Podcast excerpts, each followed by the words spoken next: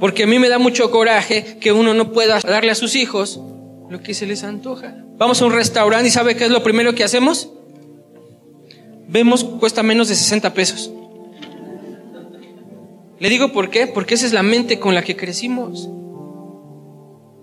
Y sabe, mire, cuando uno recibe el aguinaldo, este, a ver, este, hasta cambia la voz, dice, a ver, dame este, dame esta crema de no sé qué, pero no, no le da coraje. No le da coraje que cada día se para con un dolor y dice, este sucio dolor. Dice que hay gente que vive con un dolor todo el tiempo. Hermano, ¿sabe de qué estoy hablando? Pero ¿sabe qué? No dejamos de tomar coca. No dejamos de tomar café. Nos paramos con un dolor, nos paramos incluso con sobrepeso, nos paramos con cosas y no dejamos de hacer las cosas. No nos hartamos de nuestra situación, hermano, pero no nos gusta, hermano, queremos enfermarnos y morirnos. Hermano,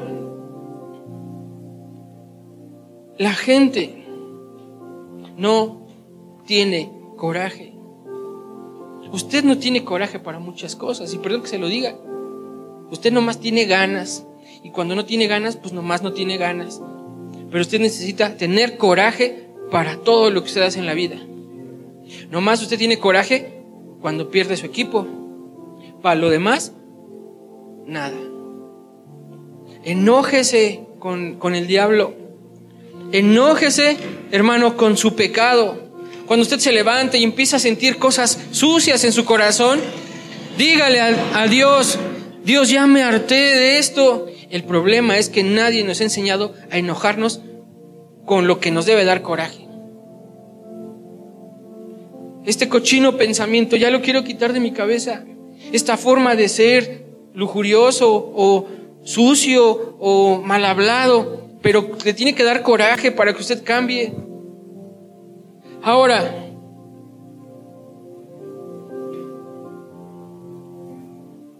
Necesita usted coraje para muchas cosas. No porque no le sirvieron como a usted le gusta. ¿Sí? Necesita coraje usted para muchas cosas. Necesita ser determinado. Porque le digo una cosa, Dios empezó su obra en usted. Mientras usted andaba en la luna, Dios empezó haciendo la obra. Y le digo una cosa, ahora usted está aquí. ¿Sí? desde Almita, hermano Arturo, hasta Dani, Mark, Andy. Dios empezó la obra en cada uno de nosotros. Y su palabra dice que esa obra se va a perfeccionar y a cumplir. ¿Usted conoció a Jonás? ¿Sabe? Jonás era un hombre, era un profeta de Dios y Jonás es un libro increíble. Este hombre dice que Dios le habla y le dice, ve y predica a Nínive. Y dice este, esta historia que este hombre sí escuchó la voz de Dios, agarró un barco y se fue para otro lado. Y desde que ese hombre nació, él ya tenía un propósito. Y dice la palabra que en el barco empezó la tormenta y en la tormenta dice que echaron suertes. Y le cayó a él. Y le dijeron, dinos, ¿por qué hiciste? ¿Qué onda? ¿Qué? Y le dijo, pues es que Dios me mandó a un lado, pero pues no le obedecí. Entonces la gente se llenó de temor y dijo, bueno, pues vamos a ver qué hacemos. Porque si te aventamos y te mandó Dios, vamos a tener un problema. Dios puede, tu Dios nos puede matar. Entonces dice que ya agarraron y dijeron, bueno, pues a ver, vas para abajo y lo avientan. Y, cuando ellos lo avientan, dice la escritura que había un, un animal enorme. Hay muchas teorías sobre esto, dicen que sí murió, otros que no murió, porque habla del Seol y habla de muchas cosas. Ha de haber bajado a, la profundidad del mar. Impresionante, no puede vivir sin oxígeno. ¿Está de acuerdo? Por tres días.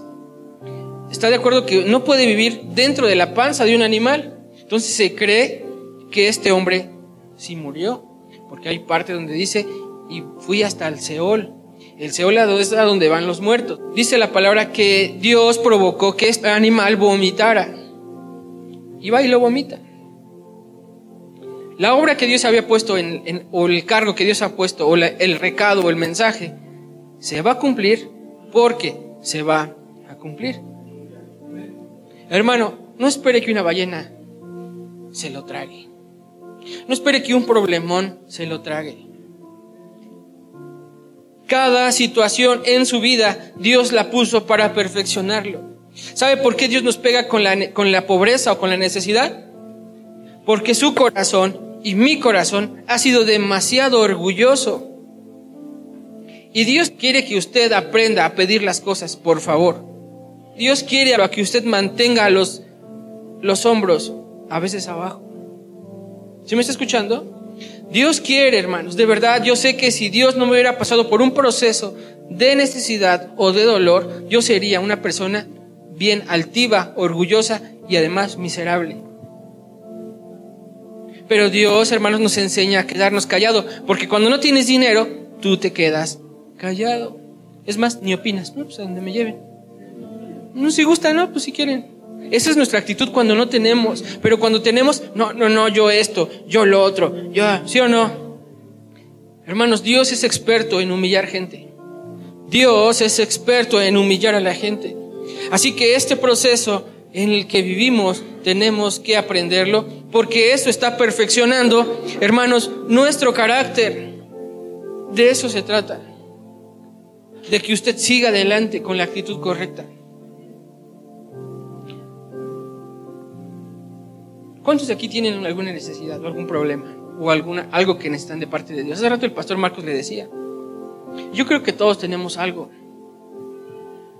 Pero viene esa voz, como lo predicábamos hace ocho días, esas voces diciendo, pues tú eres un miserable, papá, ¿qué, quieres? Si tú eres bien pobre, papá, ¿qué quieres? Si tú eres un vagabundo, eres un huérfano, eres un cristianito, eres un mexicanito, y vienen esas voces, ¿sabe para qué? Para que usted las escuche. Hace ocho días dijimos que la voz de Dios, que Dios no grita, Nunca, o al menos hasta ahorita yo no he encontrado una palabra donde Dios gritó. Dice que Dios habló. Pero esas voces satánicas todo el tiempo están gritándonos. Y esa voz, hermanos, la escuchamos y la recibimos. Pero yo quiero decirle, hermano, que usted tiene que saber esto. Que Dios a usted lo mira como un príncipe. Yo no sé si usted ha escuchado el testimonio de Torres Nilo, el jugador del Tigres. Torres Nilo es un jugador o fue un jugador, no sé si esté activo o no, pero contó su testimonio y dice que él lloró mucho porque él desde pequeño conocía de Jesús. Y dice este hombre que él planeó tener su noche de bodas su única noche con la que fuera su esposa, ya siendo un jugador del Atlas. Y sabe, dice que la presión, escuche, dice que la presión de los jugadores, porque ellos le decían, pues vas, vas, y él decía, me espero. Después, dice que la presión hizo y le contrataron una persona, dice que él eh, pasó y dice que él salió llorando. Usted sabe de qué estoy hablando, ¿verdad? Salió llorando. Dice que él salió, fue en la peor experiencia de su vida. ¿Por qué? Porque yo tenía el deseo de mi corazón de guardarme para una sola mujer. Las voces me llevaron a cometer el pecado más terrible de mi vida. Cuando ese pecado se convierte en algo muy común para nosotros. Él dijo, fue terrible esa noche. ¿Sabe? Y yo mientras lo, lo escuchaba, yo estaba llorando. Por cómo ver a un hombre con una determinación y con un coraje hacia algo en la vida. Él se fue, llegó a su casa y lloró por días. Y le decía a Dios, perdóname, perdóname, perdóname. Yo no lo quería hacer, pero las circunstancias, perdóname. Entonces, que una noche, mientras él dormía, tuvo una experiencia con Dios, porque él le lloraba a Dios por arrepentimiento.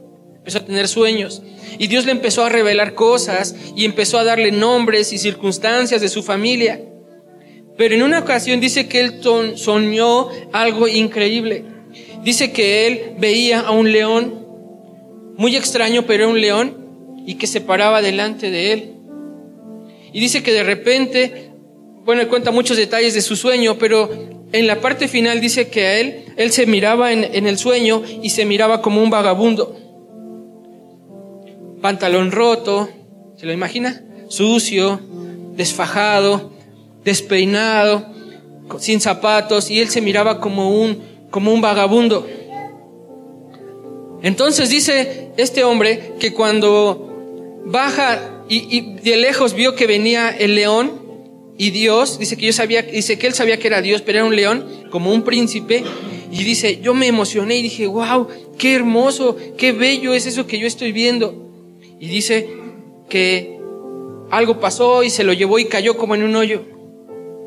Y dejó de ver lo que él veía tan hermoso. Y dice que de pronto el rey o el león cae sobre en esa misma zanja donde él estaba y que empieza la gente a gritar, ahí está el rey, ahí está el rey. Entonces vienen como, como guarda, guardianes hermosos y que lo llevan y que dicen, él es el rey. Y decían, no, yo no soy el rey, él es el rey.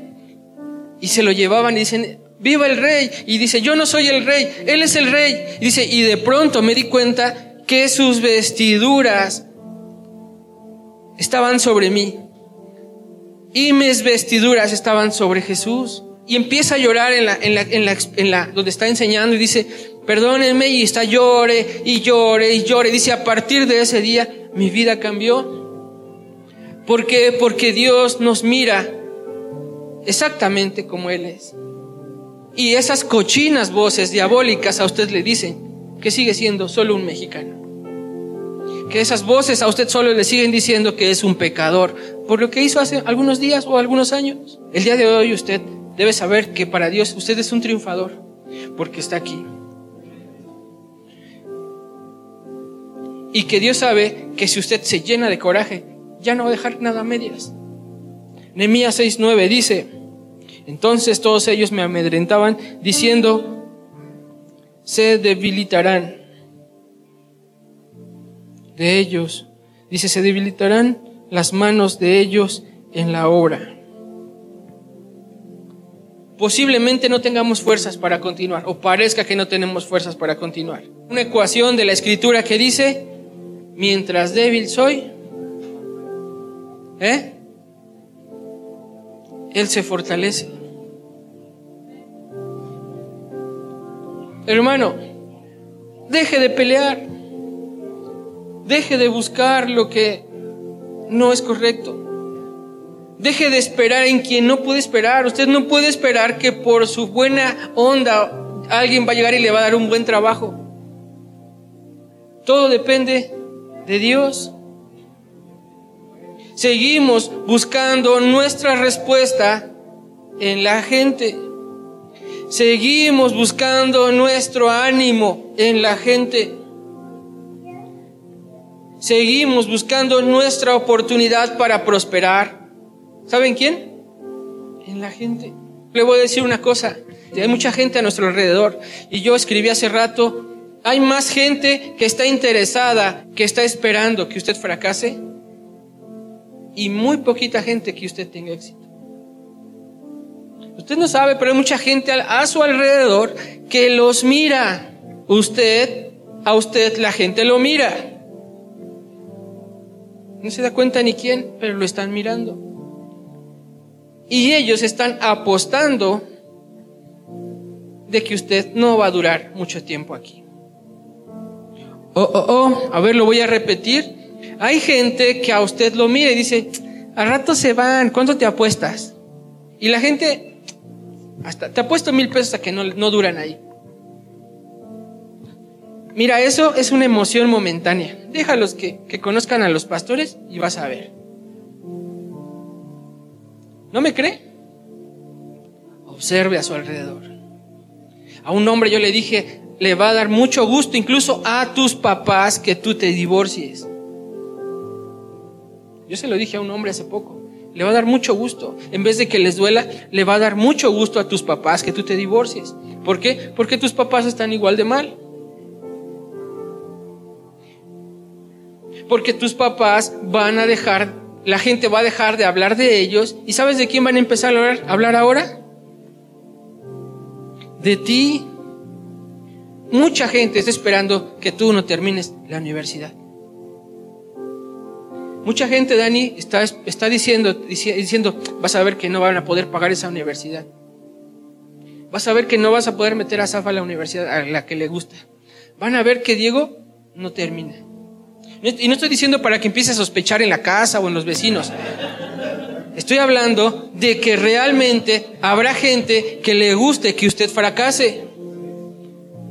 ¿A poco usted cree que habla la gente alrededor de nosotros como bien de árboles de justicia? No, no, no. Mucha gente le dice, dice, ¿a esos qué?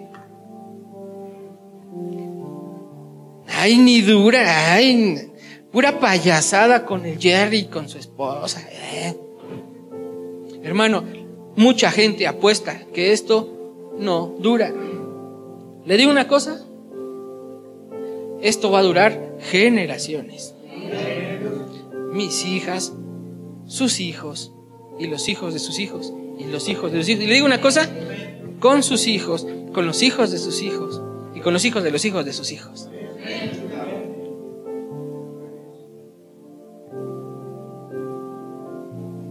Gente declara cosas, pero usted está viendo si la comadre le da permiso, si la de la estética le da permiso. Hermano, llénese de coraje y diga, no, no, no, a mí no me van a arrebatar a mis hijos. No, no, no, a mí yo voy a esto. No, no, no, mira, aunque haga frío, yo me lanzo.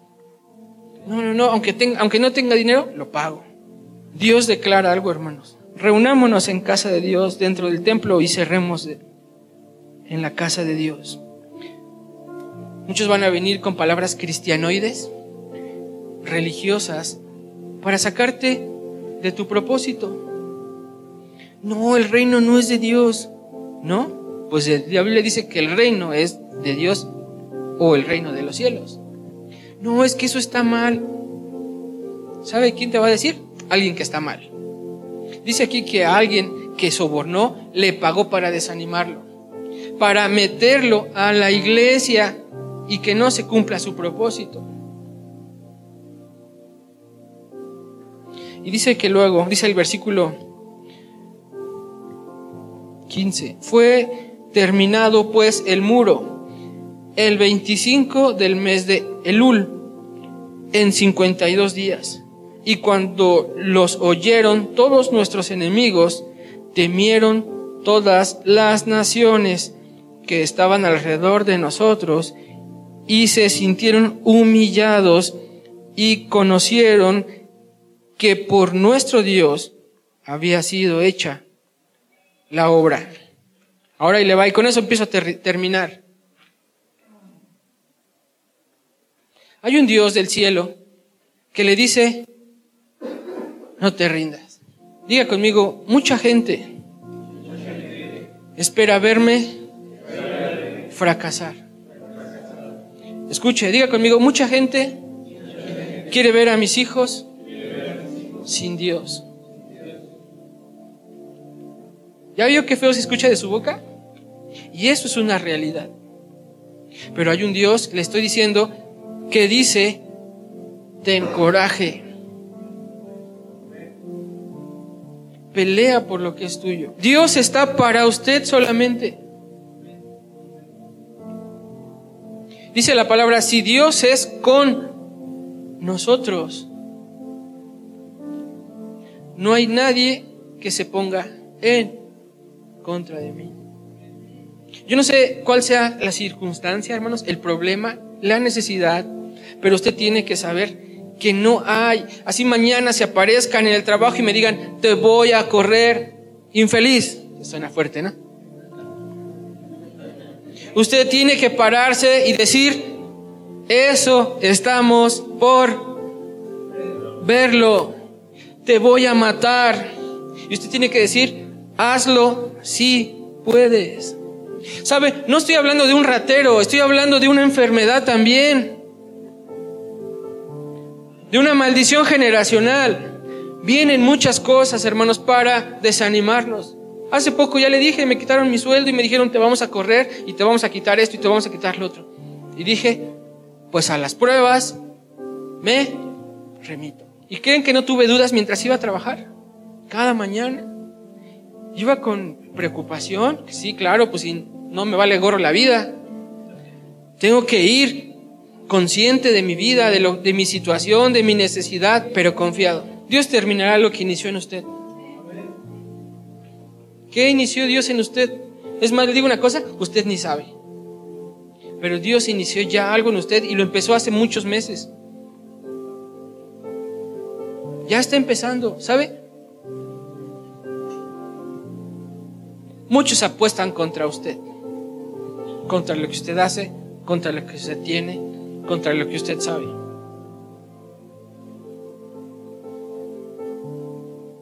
Le digo una cosa, y cuando lo ven que usted sigue y sigue y sigue viniendo y sigue aportando y sigue buscando y sigue dando y sigue orando y sigue y sigue y sigue y sigue, le digo una cosa,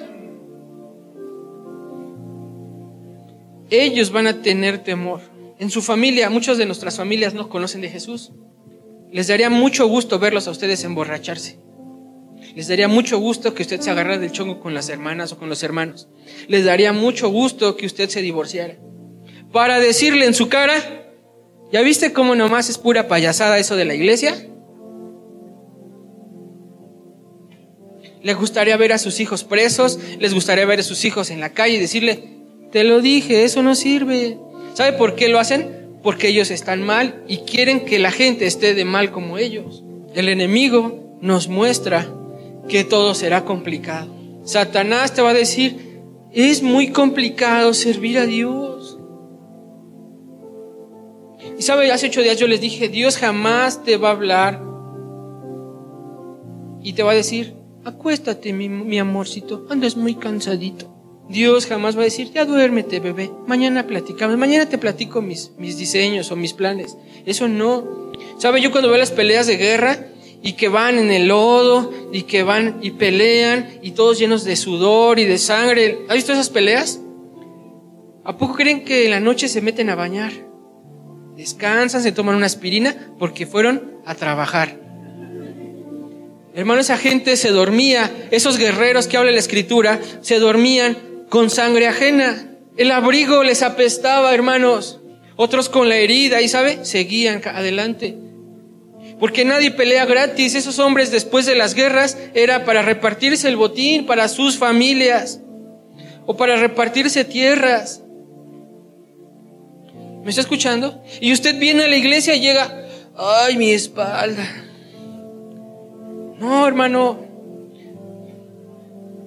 ¿Sabe? Nosotros no nos podemos levantar al otro día. Nos duele la cabeza horrible a mi esposa y a mí.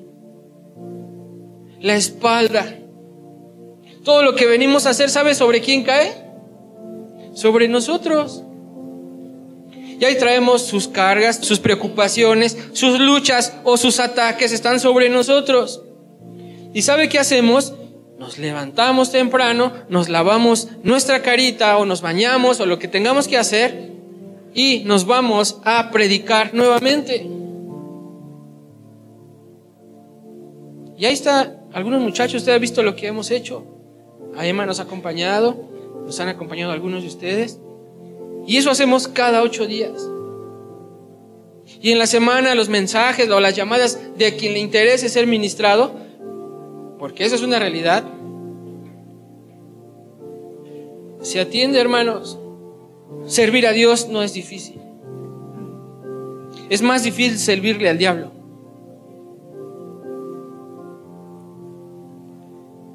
Hoy estoy para decirle, hermano, que usted se levante de su silla. Ahorita no, espérese. Bueno, a nadie le vi la intención. Y que usted tenga coraje. Que usted persista. Que usted se esfuerce. 16. Y cuando los oyeron, todos nosotros, nuestros enemigos, temieron la gente que apuesta en contra suya, es decir, que están diciendo, yo apuesto a que no avanzan. No están apostando por usted porque ve su esfuerzo. ¿Ya ve la diferencia? Están apostando porque usted renuncie. Esa gente le va a tener miedo. ¿Sabe por qué mucha gente no viene a la iglesia? ¿Quiere que se lo diga? No vine aquí porque tiene miedo de lo que Dios está haciendo en nosotros. ¿Sí me escuchó? Vamos a la iglesia. Nah, nah, no manches, es el Jerry. Vamos a la iglesia. Luego, ¿sabe por qué? Porque tienen miedo. La gente tiene miedo. Porque esa gente ha apostado que nuestro ministerio se acababa cuando alguien me dio la espalda. No, no, no. Ese fue un paso a lo siguiente. Cuando comenzamos algo en Dios, hermanos, lo tenemos que soportar para Él. El 12 dice, y entendí que Dios no lo había enviado, sino que hablaba aquella profecía contra mí, porque Tobías y Zambalat lo habían sobornado. La gente se junta y dice, vamos a desanimarlos, que mejor se vayan a nuestra iglesia, o mejor que se vayan a otro lado, porque allá los hacen rebeldes, porque allá los hacen orgullosos, allá los hacen que se crean mucho, allá los hacen que prosperen, allá los hacen que ya no deban, allá los hacen... Y así es la gente, hermanos. El diablo, el diablo se para todas las mañanas a maldecirte. Los demonios se paran a maldecirlo. Haz de cuenta que este es una persona y los demonios dicen, maldito, muérete. ¡Ay, qué miedo! Pues sí, eso hacen los demonios todos los días. Usted se levanta. ¡Oh, bendito sea Dios! Y los demonios, ojalá te mueras, desgraciado, maldito. Son perros. Eso es una realidad. No me lo estoy imaginando. ¿Y cómo salimos de casa? Pero algo que usted se tiene que enterar hoy, si es que no lo sabía, es que es imposible que Satanás maldiga algo que Dios ya bendijo. Es decir, que usted va blindado y aunque le maldigan esas maldiciones, no se nos pegan. Pero le digo una cosa, ¿cómo funciona eso? Por la cobertura de su pastor enojón. Váyase un día sin cobertura, un día dígame, pastor, quítame tu cobertura por un día y vemos qué pasa. ¿Qué le parece? ¿Le entra en ese reto o no? Mejor no. Mejor no le jugamos a loco. Hermanos, eso es una realidad. Satanás no puede maldecirnos. Satanás no puede maldecirnos. Y usted tiene que llenarse hoy de coraje. Decirle a partir de al rato que llegue, voy a orar y voy a decirle, Dios, ya no soporto esta pobreza. O me bendices o me bendices. La pelea de Israel, de Jacob con, con el ángel, fue una pelea de coraje. Jacob era un hombre como usted y como yo. Mire, escuché esto alguna vez y dijo un, hombre, ¿por qué Dios dice de Dios de Abraham, de Isaac y de Jacob? Se supone que ya no era Jacob, era Israel. Escuche, el Dios de Abraham, de Isaac y de Jacob. Jacob era como usted y como yo. A veces era bien tramposo. Ups. ¿Sabe? A veces Jacob era bien, escúcheme, Jacob era bien mentiroso, como usted y como el otro hermano de a un lado. El Dios de Abraham, de Isaac y de Jacob. El Dios del mentiroso, el Dios del tranza, el Dios del presumido, del orgulloso, del arrogante. Usted sabe. Pero ese día, Jacob, el mentiroso, el tranza, agarró al ángel y dijo, ya me cansé de vivir así. ¿Sabe? Pelear con un ángel no creo que sea nada fácil. ¿Sabe? Un día yo me iba a caer de una azotea, me quise brincar y yo me quedé a la mitad. Donde yo dije, si me suelto, mis patitas van a sufrir una lesión. Pero por otro lado no tengo fuerzas para jalarme. Entonces creo que está mejor ir para arriba que para abajo. Y de verdad no se me olvida esa sensación en donde yo estaba así de la, de la, de la barda. Y dije, Dios, ayúdame por favor. No quiero que salgan los vecinos y se empiecen a burlar de mí o que me rompa un pie. ¿Y qué querías hacer? Pues brincarme. Dios, ayúdame. Entonces, algo vino, una fuerza. Dije, mi última, mi último esfuerzo, si no me dejo caer. ¿Sabe de qué estoy hablando? Una, dos, ¡ah! para arriba. ¿Sabe? Me raspé toda la panza. No tenía panza en ese tiempo, pero me la raspé. Me raspé mis rodillas, mis tobillos y quedé temblando en la azotea. Y me puse a chillar, tenía como 12 años, como 13 años. Y dije, no vuelvo a hacer una tontería de esas. Ahora le estoy diciendo esto, hermano, ¿por qué? Porque así es la vida. Cuando usted piense que no se acaba, sí hay una oportunidad. Y usted se tiene que llenar de coraje para decirle a sus hijos, aquí es así y así se va a hacer. ¿Sí? Para decir este pecado me tortura, ya no lo voy a alimentar ese pecado. Voy a limitar mi imaginación. ¿Sí? Voy a frenar mi lengua. Voy a frenar mi boca. Voy a dejar de quejarme. Llénese de coraje, hermano. Vamos a terminar, póngase de pie.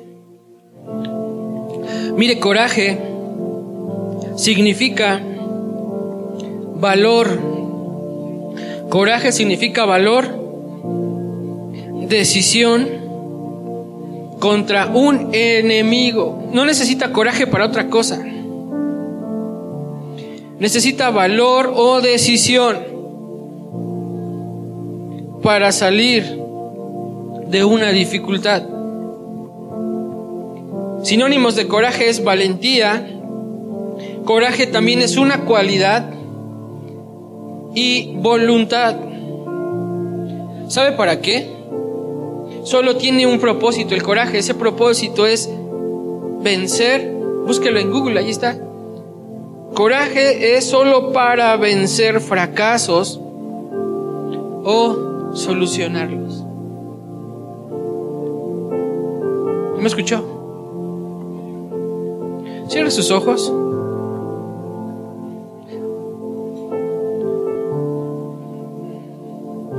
Cada quien diga en su corazón, Dios, yo he sido muy cobarde, dígalo, porque la verdad todos hemos sido cobardes.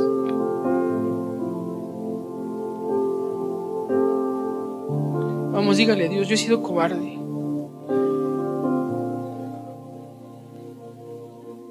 Solo he buscado lo fácil o he renunciado.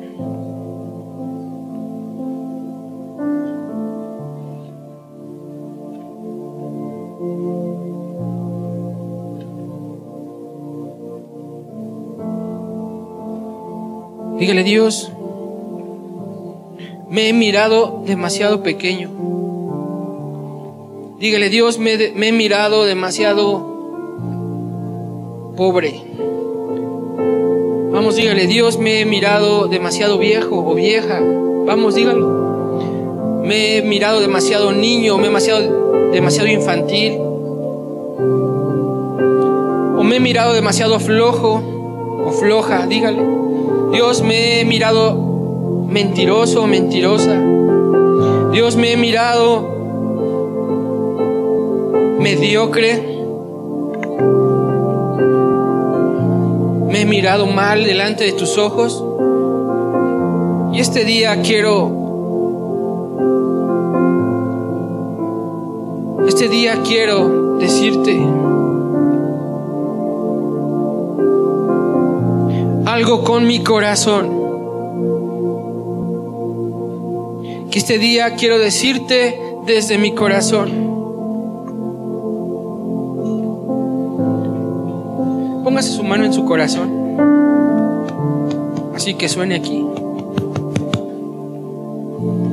Dígale esta tarde, esta noche, yo quiero decirte que soy, quiero escucharlo, esta tarde Dios quiero decirte que soy un triunfador. De verdad soy un triunfador, dígale. De verdad soy un triunfador. De verdad puedes sacar cosas valiosas de mí. Dígale Dios, hoy ya no quiero dejar nada a medias. Dígale Dios, no voy a rendirme. Vamos, dígaselo, Dios, no voy a rendirme. Dios, no voy a renunciar. Todo lo que comienzo lo voy a terminar. Vamos, dígale. Si le empecé a hablar a una persona de Jesús, lo voy a dejar de molestar hasta que yo lo vea en Dios. Si yo empecé un servicio en la iglesia, lo voy a terminar. Si yo hice un pacto con una mujer o con un hombre que es mi esposo o mi esposa, lo voy a terminar. Vamos, dígale. Dígale Dios, Dígale Dios, yo sé que empezaste tu obra en mí hace tiempo. Perfeccionala. Vamos, dígale, perfeccionala. Quiero más de ti. Quiero más de ti.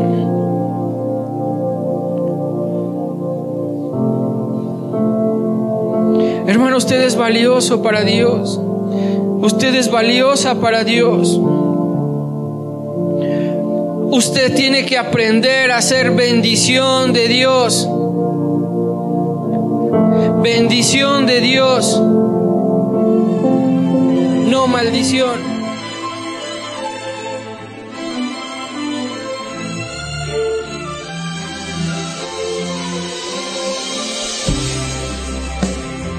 Dios nos ha marcado con una visión para nuestro México, y sabemos que de México saldrán cosas grandes de Dios para las naciones.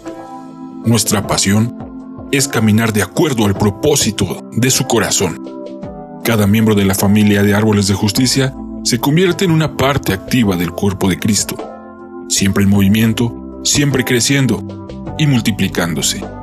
Estamos hambrientos por más de su espíritu, porque somos testigos de su poder y de su amor.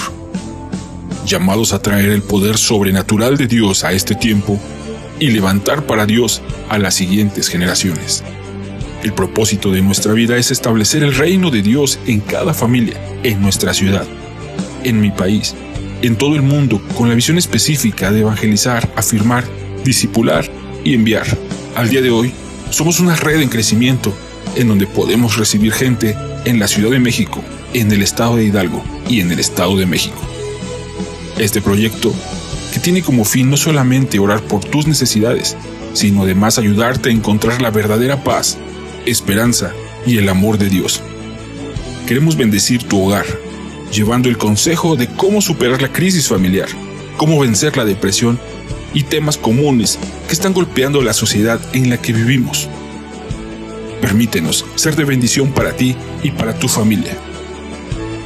Somos la Iglesia Árboles de Justicia en México.